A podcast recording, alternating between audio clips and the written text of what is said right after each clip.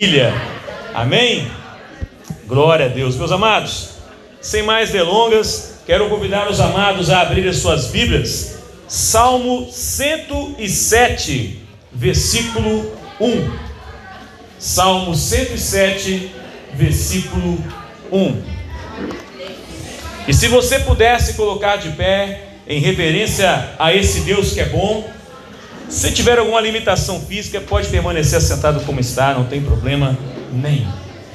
Diz assim a palavra do nosso Deus: Dêem graça ao Senhor, porque Ele é bom, a sua misericórdia dura para sempre. Vou ler mais uma vez.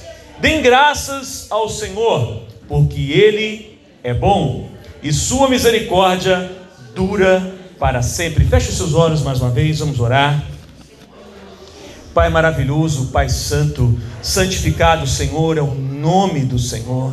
Nós nos achegamos mais uma vez nessa noite, ó Deus, para render-te louvores, para declarar o nosso amor pelo Senhor. E nós ansiamos agora, meu Pai, por ouvir a tua voz, Senhor. Verdadeiramente tu és bom o tempo todo, Senhor.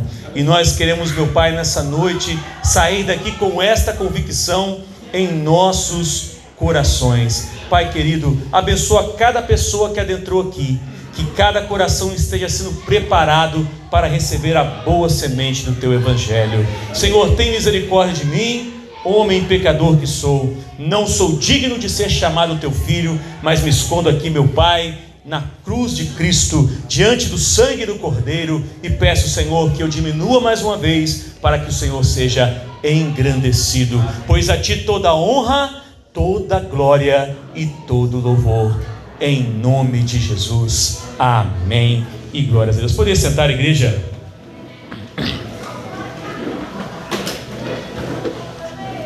Nessa noite, nós vamos pelo menos aprender dois versículos. E o primeiro está aí: Dêem graças ao Senhor, porque Ele é bom, o seu amor dura para sempre. Na verdade, meu irmão, é, essa palavra amor é uma, não é a melhor tradução. A melhor tradução é: e a sua misericórdia ou a sua benignidade dura para sempre. E quando a gente fala de, de que Deus é bom, é necessário que nós lembremos o que Deus tem feito por nós. Então nós temos estudado os atributos de Deus, nós já falamos sobre a sua, os atributos incomunicáveis, já falamos sobre os atributos comunicáveis como a santidade, a fidelidade, e hoje nós vamos falar da sua bondade. Diga para o irmão que está do seu lado aí, para assim: Deus é bom, e a sua misericórdia dura para sempre. Aleluia.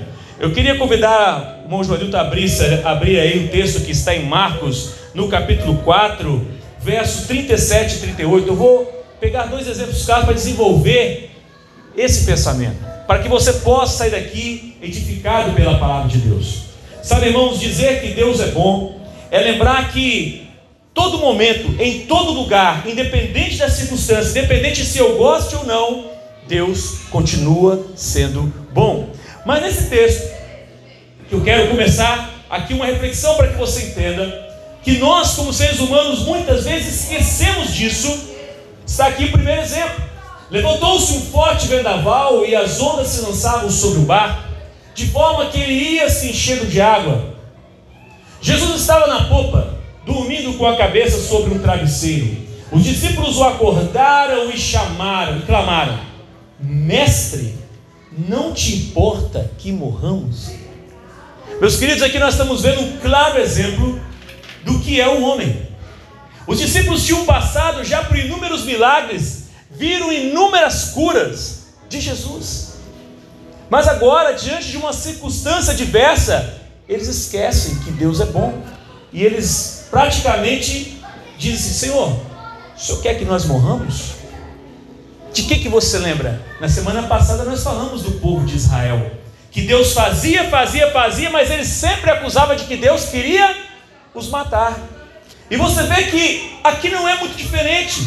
Irmão, muitas vezes nós, na nossa vida, em algum momento, mesmo tendo visto a mão de Deus sobre nós, quando as circunstâncias adversas se abatem, nós tendemos a esquecer que Deus é bom. E aí eu gostaria de entrar no texto que eu realmente quero trabalhar com os irmãos nessa noite, que está em 1 Reis, no capítulo 17, a partir do verso 8. Uma história muito conhecida do profeta Elias, e que vai demonstrar claramente que tipo de Deus é o Deus que nós servimos e como Deus é bom. 1 Reis 17, a partir do verso 8 até o verso 16. Diz assim: Então a palavra do Senhor veio a Elias: Vá imediatamente para a cidade de Sarepta de Sidom e fique por lá. Ordenei a uma viúva daquele lugar que lhe forneça comida. E ele foi. Quando chegou à porta da cidade, encontrou uma viúva que estava colhendo gravetos. Ele chamou e perguntou: Pode me trazer um pouco de água numa jarra para eu beber? Enquanto ia, ela ia buscar a água, ele gritou: Por favor, traga também um pedaço de pão, de pão. Mas ela respondeu: Juro pelo nome do Senhor, o teu Deus, que não tenho nenhum pedaço de pão. Só um punhado de farinha num jarro e um pouco de azeite numa botija. Estou colhendo uns dois gravetos para levar para casa e preparar uma refeição para mim e para o meu filho, para que a comamos e depois morramos. Elias, porém, lhe disse: Não tenha medo. Você pode repetir isso? Não tenha. Vá para casa e faça o que eu disse. Mas primeiro faça um pequeno bolo com o que você tem e traga para mim. E depois faça algo para você e para o seu filho. Só um minuto antes de prosseguir. Perceba que a mulher estava já preparada para a morte. Perceba que ela não tinha mais esperança nenhuma. Perceba que ela colhe gravetos e ela fala assim: Olha, eu não tenho nada. E Elias vira para ela assim: Mas o que você tem, faça primeiro para mim e depois para você. Ora, a lógica é: se a mulher não tinha muito, se ela fizesse para Elias, ela não teria mais. Mas a história não para aí. Pois assim diz o Senhor: o Deus de Israel. A farinha na vasilha não acabará, e o azeite na botija não se secará até o dia em que o Senhor fizer chover sobre a terra. Ela foi e fez conforme Elias lhe dissera, e aconteceu que a comida durou muito tempo para Elias e para a mulher e sua família. Perceba o derramar da bondade de Deus sobre aquela casa, pois a farinha na vasilha não se acabou, e o azeite na botija não se secou, conforme a palavra do Senhor proferida por Elias. Para aí. Irmão, muitas vezes, em algum momento da vida, nós estamos como essa mulher, totalmente sem esperança. Talvez até nessa noite eu estou falando para alguém aqui que adentrou aqui nessa noite e está como aquela mulher, esperando só colher mais alguns gravetos para dar cabo da sua vida. Talvez alguém está aqui, conhece alguém que está nessa situação. Não tem mais esperança. Porque quando você olha, você olha, você vê um mundo mau, um mundo cruel, pessoas más, pessoas que pisam por cima das outras para conseguir o que querem. Mas a gente esquece que a Bíblia fala que Deus é bom. E a sua misericórdia dura para sempre. O texto deixa claro que Deus então derrama sobre a sua bondade e acontece exatamente o que o profeta falou. A mulher começa a farinha multiplicar e o azeite na botija não secou. Mas o que eu quero mostrar para os irmãos é o que vem a seguir. Algum tempo depois, o filho da mulher, dona da casa, ficou doente, foi piorando e finalmente parou de respirar. E a mulher reclamou a Elias: que foi que eu te fiz, ó homem de Deus? Vieste para lembrar-me do meu pecado e matar o meu filho? Volta no versículo anterior. Essa mulher é a mesma mulher que tinha sido abençoada por. A mesma mulher que experimentou quão bom é Deus. Mas algum tempo depois, Talvez estou falando para alguém aqui nessa noite que também como a mulher recebeu as dádivas de Deus, recebeu da bondade de Deus, mas algum tempo depois já não era mais bom. Algum tempo depois, aquele emprego, tanto que Deus, que você pediu, que Deus te deu, já não servia mais. Algum tempo depois, aquele marido que você é, amava, aquela mulher que você amava, que Deus colocou para você, que você sabe foi de Deus, já não serve mais. Algum tempo depois, aquela igreja que você começou nela, que era que você gostava tanto, que você estava ali orando, trabalhando, era tão bom, e agora, algum tempo depois, ela não é mais boa, ela tem tanto problema. Aquele pastor, talvez tão que você gostava dele, orava por ele, mas um dia você olhou para ele e falou assim: não, mas. Nós tendemos, irmãos, a esquecer que Deus permanece bom o tempo todo. E às vezes, diante de situações adversas, esquecemos o que Deus fez conosco. Deixa eu dizer uma coisa para você. A Bíblia fala que Deus nos chamou para sermos testemunhas. O que é testemunha? Testemunha não é aquele que muito estuda para falar. Testemunha é aquele que vê para poder testemunhar. Quando você leva alguém no casamento seu como testemunha, ele está garantido que ele viu algo para poder dizer: Eu sou testemunha desse casamento. Ser testemunha de Cristo não é apenas conhecer a Sua palavra, e sim, eu estou falando que é muito importante, porque através da palavra conhecemos a Deus. Mas ser testemunha de Cristo é experimentar a Sua bondade e colocá-la em prática. Porque quando pregamos a palavra, nós olhamos para trás e podemos dizer assim: esta palavra se cumpriu na minha vida. É diferente de você só ensinar uma teoria. É diferente. Quando eu falei na semana passada de fidelidade, eu posso falar porque em todo momento da minha vida e da Carla, Deus sempre mostrou sua fidelidade, nas mínimas coisas. Olhe para nós aqui. Quando começamos, acabei de falar, uma caixinha de som. O púlpito, quem não lembra, era uma caixa de papelão que a cara improvisou, colocar em cima do teclado. Quem não lembra de cima do pé do teclado? Microfone, extremamente né, limitado, som limitado, tudo limitado, cadeira não tínhamos nenhuma, alugávamos as cadeiras. E agora a gente olha, claro, nós não estamos, talvez, como muitos gostariam que estivéssemos. Mas, irmão, se você for olhar para trás, você vai ver o quanto Deus tem sido bom com essa igreja. E Deus foi bom com essa mulher. Mas algum tempo depois, ela disse para Elias: Foi para isso? Foi para isso que você veio? Para me matar o meu filho, para que meu filho morresse por causa dos meus pecados? Irmão, preste atenção comigo.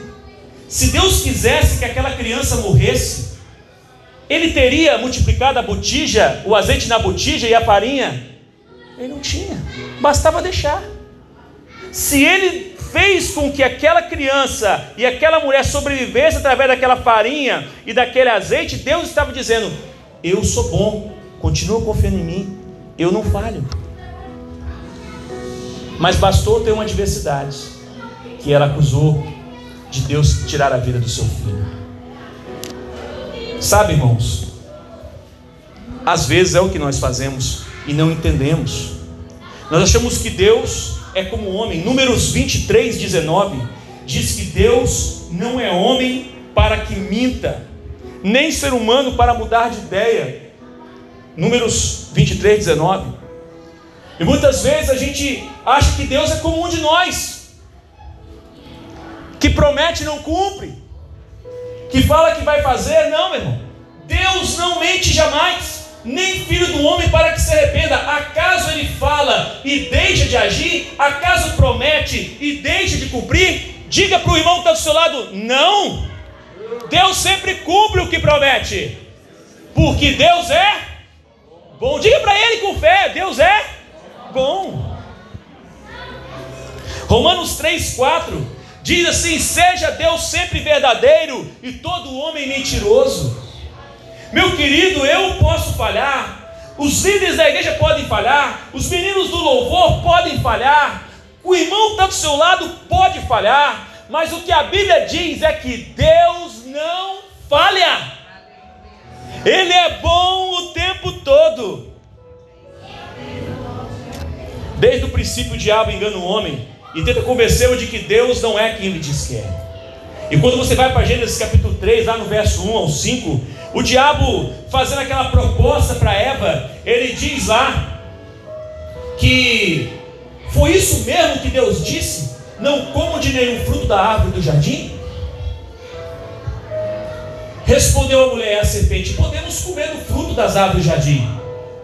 Mas Deus disse: não comam do fruto da árvore que está no meio do jardim, nem toquem nele, do contrário vocês morrerão. E aí vem, preste atenção. Ele diz: disse a serpente à mulher: certamente não morrerão. Ela lançou uma semente de dúvida no coração de Eva e diz assim: Olha, esse Deus que você acha que é bom, ele é bom coisa nenhuma. E olha o que ela fala em seguida: Deus sabe que no dia em que dele comerem, seus olhos se abrirão, e vocês serão como Deus, conhecedores do bem e do mal. Preste atenção, que ele fala que nós seríamos conhecedores do bem, ele não fala que nós seríamos conhecedores da bondade, mas do bem. Meu irmão, deixa eu dizer para você: o bem e o bom é muito diferente. O bem se origina do bom. O bem são as atitudes visíveis que fazemos, que muitas vezes têm a sua origem na bondade de Deus. Mas é possível você praticar o bem e pecar ao mesmo tempo. Porque muitas vezes uma pessoa ajuda um mendigo, muitas vezes uma pessoa ajuda um irmão da igreja, muitas vezes a pessoa dá uma oferta para a igreja, mas a intenção dessa pessoa, apesar de estar fazendo o bem, é ser vista pelos homens, ou seja, ela está no fundo do coração dela promovendo o mal.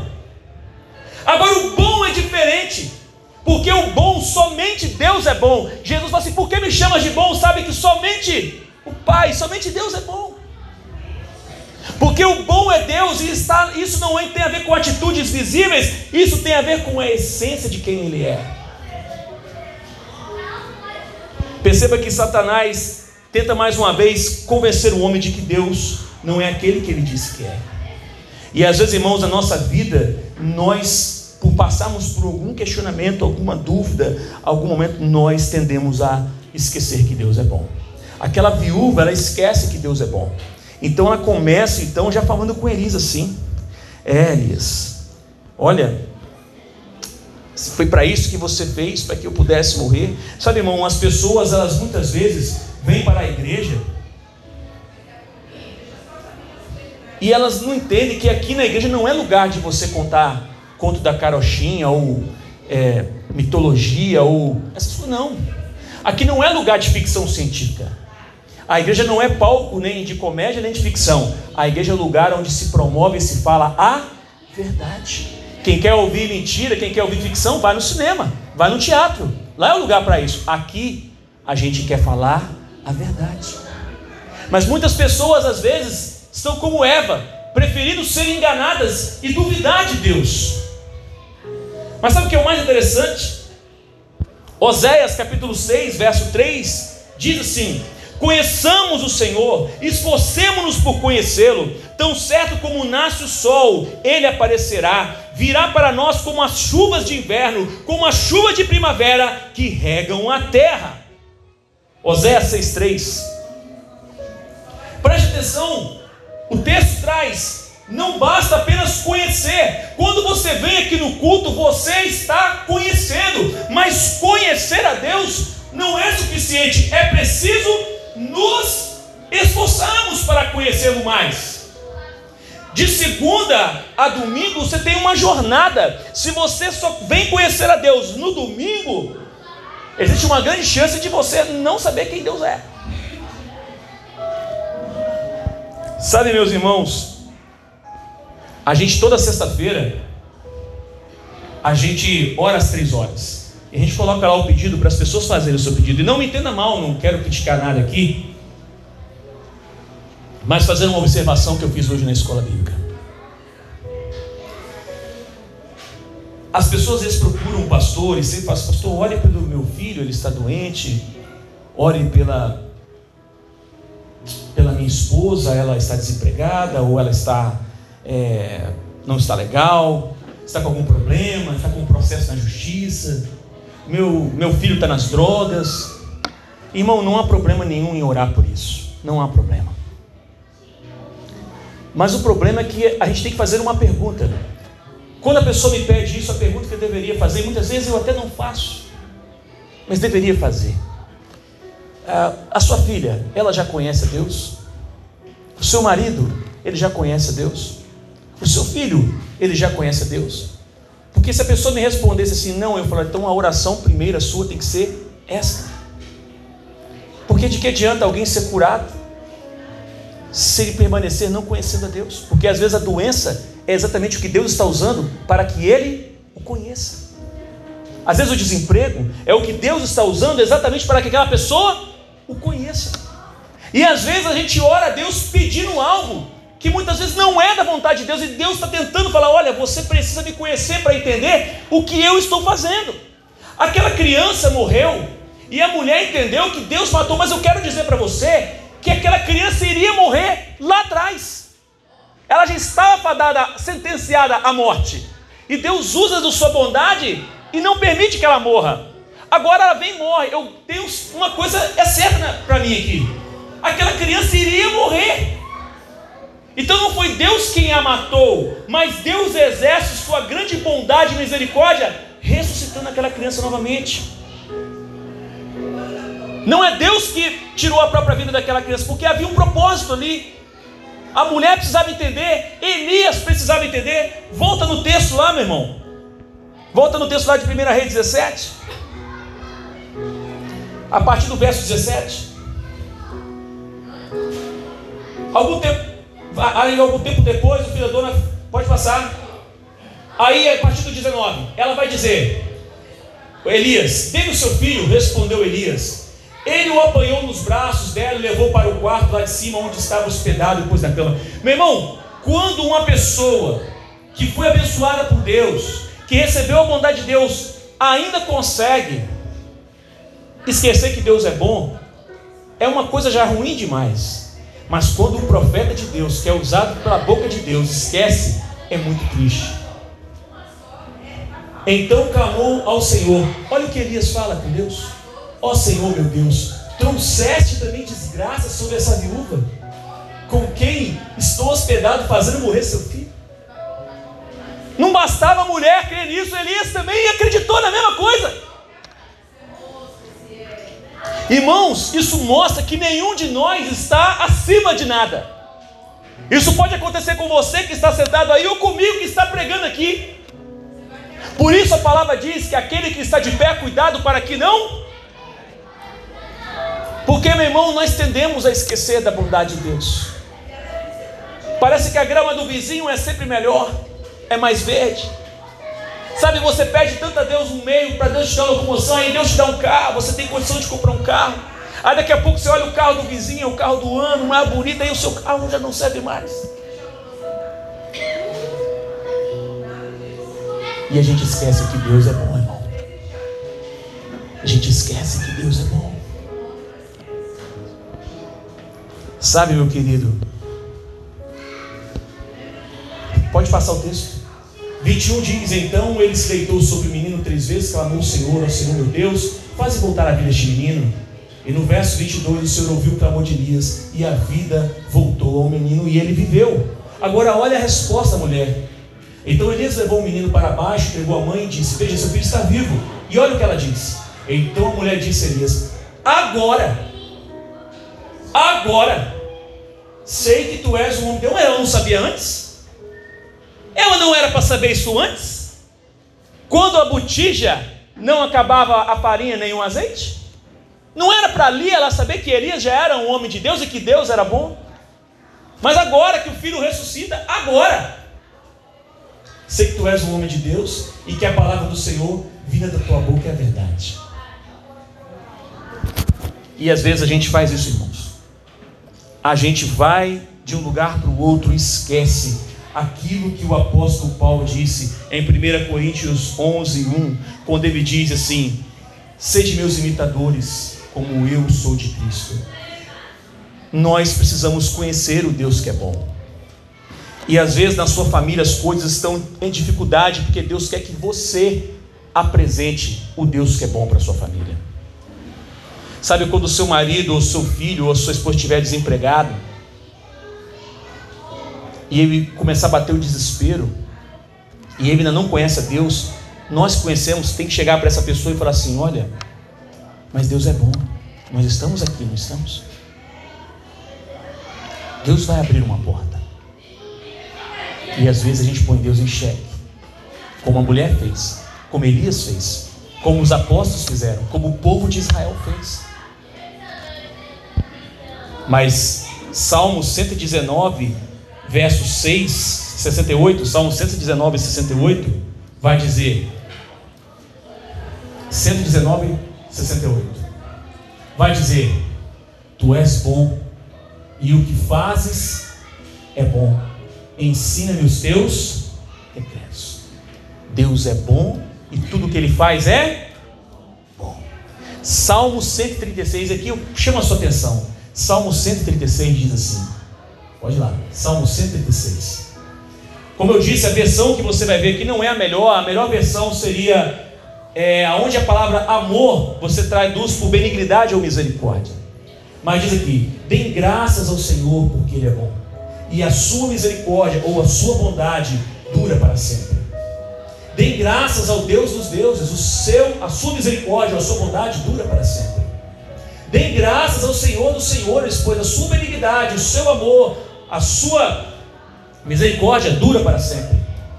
Ao único que faz grandes maravilhas, o seu amor dura para sempre também, que é a sua misericórdia. Com que com habilidade fez os céus, a sua misericórdia dura para sempre. Que estendeu a terra sobre as águas, a sua misericórdia dura para sempre. Aquele que fez os grandes luminares, a sua misericórdia, a sua benignidade dura para sempre. O sol para governar o dia, a sua misericórdia dura para sempre a lua e as estrelas para governar a noite, a sua misericórdia dura para sempre. Irmão, olha, é muita coisa para enumerar, continua. Aquele que matou os primogênitos do Egito, o seu, a sua misericórdia dura para sempre. Tirou Israel do meio deles, a sua misericórdia, a sua bondade dura para sempre. Com a mão poderosa e braço forte, a sua misericórdia dura para sempre. Aquele que dividiu o mar vermelho, a sua misericórdia dura para sempre fez Israel atravessá-la, a sua misericórdia dura para sempre. Mas lançou o faraó e seu exército no mar vermelho, e a sua misericórdia dura para sempre. E aqui eu podia continuar lendo até o final do salmo. Mas o que o salmista quer dizer para cada um de nós é: lembre-se, Deus é bom e a sua misericórdia dura para sempre. Salmo 31, 19 diz assim: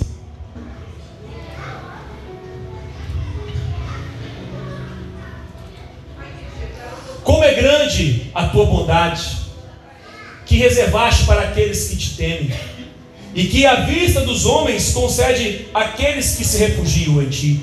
Como é grande a tua bondade para aqueles que te temem. Deus é bom. E aqueles que temem a Deus, eles experimentam ainda mais a bondade do Senhor. Abre para mim Romanos 8, 31. Romanos 8, 31 vai dizer: Que diremos, pois, diante destas coisas? Se Deus é por nós, quem será contra nós? Você pode dizer isso comigo? Se Deus. Mais uma vez para fixar. Se Deus é por nós, quem será? Mais uma vez agora com fé. Se Deus é por nós, quem será contra nós? Aleluia! Você pode dar uma glória a Deus? Se Deus é bom o tempo todo e Ele é por nós, meu irmão, quem será contra nós? Quem pode parar a igreja do Senhor? Quem pode dizer para você assim, olha, a sua vida só vai até aqui, é hoje que o seu, a sua vida acaba, amanhã o médico pode desenganar, a pessoa pode falar o que quiser, mas meu irmão, se Deus é por nós, quem será contra nós? Porque Ele é bom e a sua misericórdia dura para? Dura para? Dura para? Aleluia! Romanos, aí na sequência, aí mesmo no verso 32. Veja o que Paulo fala, irmãos. Aquele que não poupou o seu próprio, mas o entregou por todos nós, como não nos dará com ele e de graça? Vou repetir. Ele entregou, ele não poupou o seu próprio filho. Eu te pergunto, se um Deus que entregou o seu próprio filho, o que ele mais precisa fazer para que nós entendamos que ele é bom, que ele nos ama. Ele diz: não nos dará com, com ele de graça todas as coisas. Eu sei que tem uns camaradas aí botando preço na bênção de Deus. Eu sei que tem uns caras que cobram a bênção de Deus. Mas eu também quero dizer para você que o Evangelho é o Evangelho da graça, mas ele não foi de graça para Jesus. Ele é de graça para mim e para você, mas ele custou a vida do Filho de Deus. Sabe, irmãos, nós não podemos esquecer que Deus é bom o tempo todo. Às vezes a gente vem para um culto como esse. E eu quero aqui compartilhar uma história que eu me contaram uma época e eu achei tremenda. É apenas uma ilustração, mas é um fundo de verdade tremendo. Diz um um rapaz, o um cara que ele ele sempre queria ter um carro, o melhor carro que ele queria, o carro dos sonhos. Ele foi conseguiu comprar esse carro. E um dia parado no aeroporto, ele viu o cara de helicóptero e falou assim: Ah, como eu queria ter um helicóptero. Esse carro não me atende mais. E aí ele encontrou com, quando ele estava entrando no carro para sair, veio um, um camarada de bicicleta e olhou para aquele carro assim, e ele entrou no carro e saiu, e o cara de bicicleta falou assim: Como eu gostaria de ter um carro desse. E a bicicleta não, não me atende mais. E aí ele continuou andando na bicicletinha dele, e mais à frente veio um cara a pé e olhou aquela bicicleta e falou assim: Como eu gostaria de ter uma bicicleta dessa. E continuou andando, o outro andando, e daqui a pouco veio um cara na cadeira de rodas. E olhou aquele rapaz andando e falou assim: como eu gostaria de poder andar como esse camarada anda.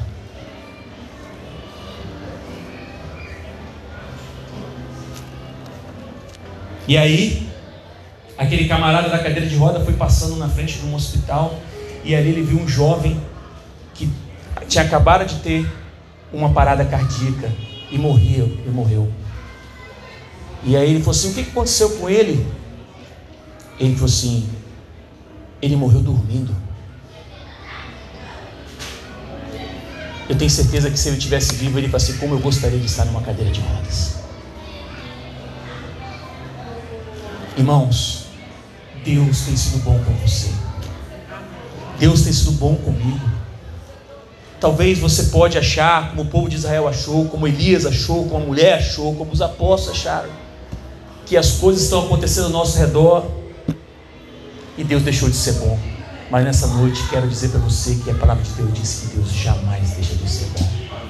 Ele não pode negar a si mesmo. Ele é bom. Ele é bom.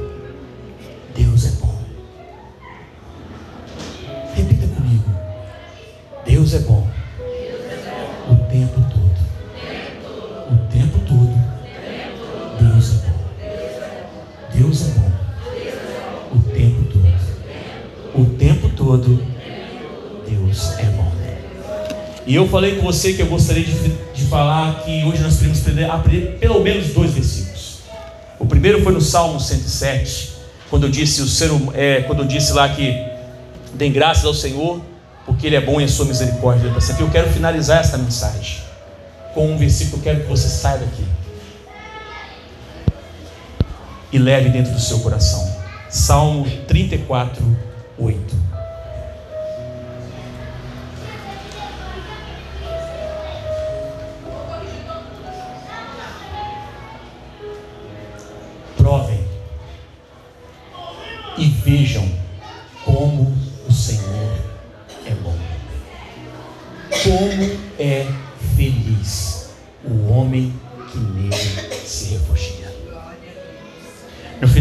Mensagem, Deus nos convida a fazer uma prova. Você não precisa acreditar no que eu estou falando. Faça uma prova. Hoje. Olhe o que aconteceu na sua vida só hoje. E veja se Deus não tem sido bom com você. Olhe, pastor, eu não, não consigo ver. É? Quando, enquanto eu e você acordamos e abrimos os nossos olhos, muitas pessoas não acordaram essa, essa manhã. Enquanto eu e você conseguimos sair da nossa cama e fazer o que precisávamos, estava na escola bíblica, muitas pessoas estavam no hospital e gostariam de sair e não tiveram como sair. Enquanto eu e você almoçamos e comemos, abrimos a geladeira e tinha alguma coisa para comer, muitas pessoas estão atrás do que comer e não tem. Enquanto eu e você temos uma roupa para vestir, temos um chuveiro para tomar banho, temos um, até um vaso sanitário, temos uma roupa, temos um teto sobre a nossa cabeça, tem pessoas que não têm nada disso. Enquanto você está sentado nessa cadeirinha que talvez você ache tão desconfortável, porque você está sentado numa cadeira acolchoada, tem muitos irmãos lá na África glorificando a Deus sentado no chão e eles não estão reclamando porque eles sabem que Deus é bom. Se nós pudéssemos dizer aqui, irmão, nós ficaríamos a noite toda falando da bondade de Deus. Mas eu quero encerrar essa mensagem chamando você para isso. Prove e veja que o Senhor é bom. Feche os seus olhos.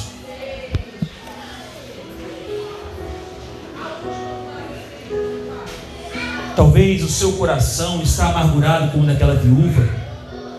Ou talvez está amargurado também como o coração do próprio Elias. Elias passou um momento de crise ali. Elias teve outros momentos de crise. A palavra de Deus diz que Elias achava com Deus que só tinha ele, só eu sobrevivi. Ele disse para Deus: Deus falou, oh, Elias, você não sabe quanto eu sou bom. Existem sete mil que ainda não dobraram o joelho para Baal. Deus é bom, meu irmão. E Ele tem cuidado de mim e de você. Tem problema na sua casa? Tem dificuldade na sua família, nessa noite Deus fala para dizer para você: prove e veja que eu sou bom. Olhe da onde você estava, olhe hoje onde você está e veja que eu sou bom. Como nós falamos na semana passada, Jeremias 29, 11, Deus fala: Bem sei quais pensamentos tenho sobre vós, pensamentos de paz e não de mal, para vos dar um futuro e uma esperança. Enquanto nós estivermos adorando ao Senhor aqui,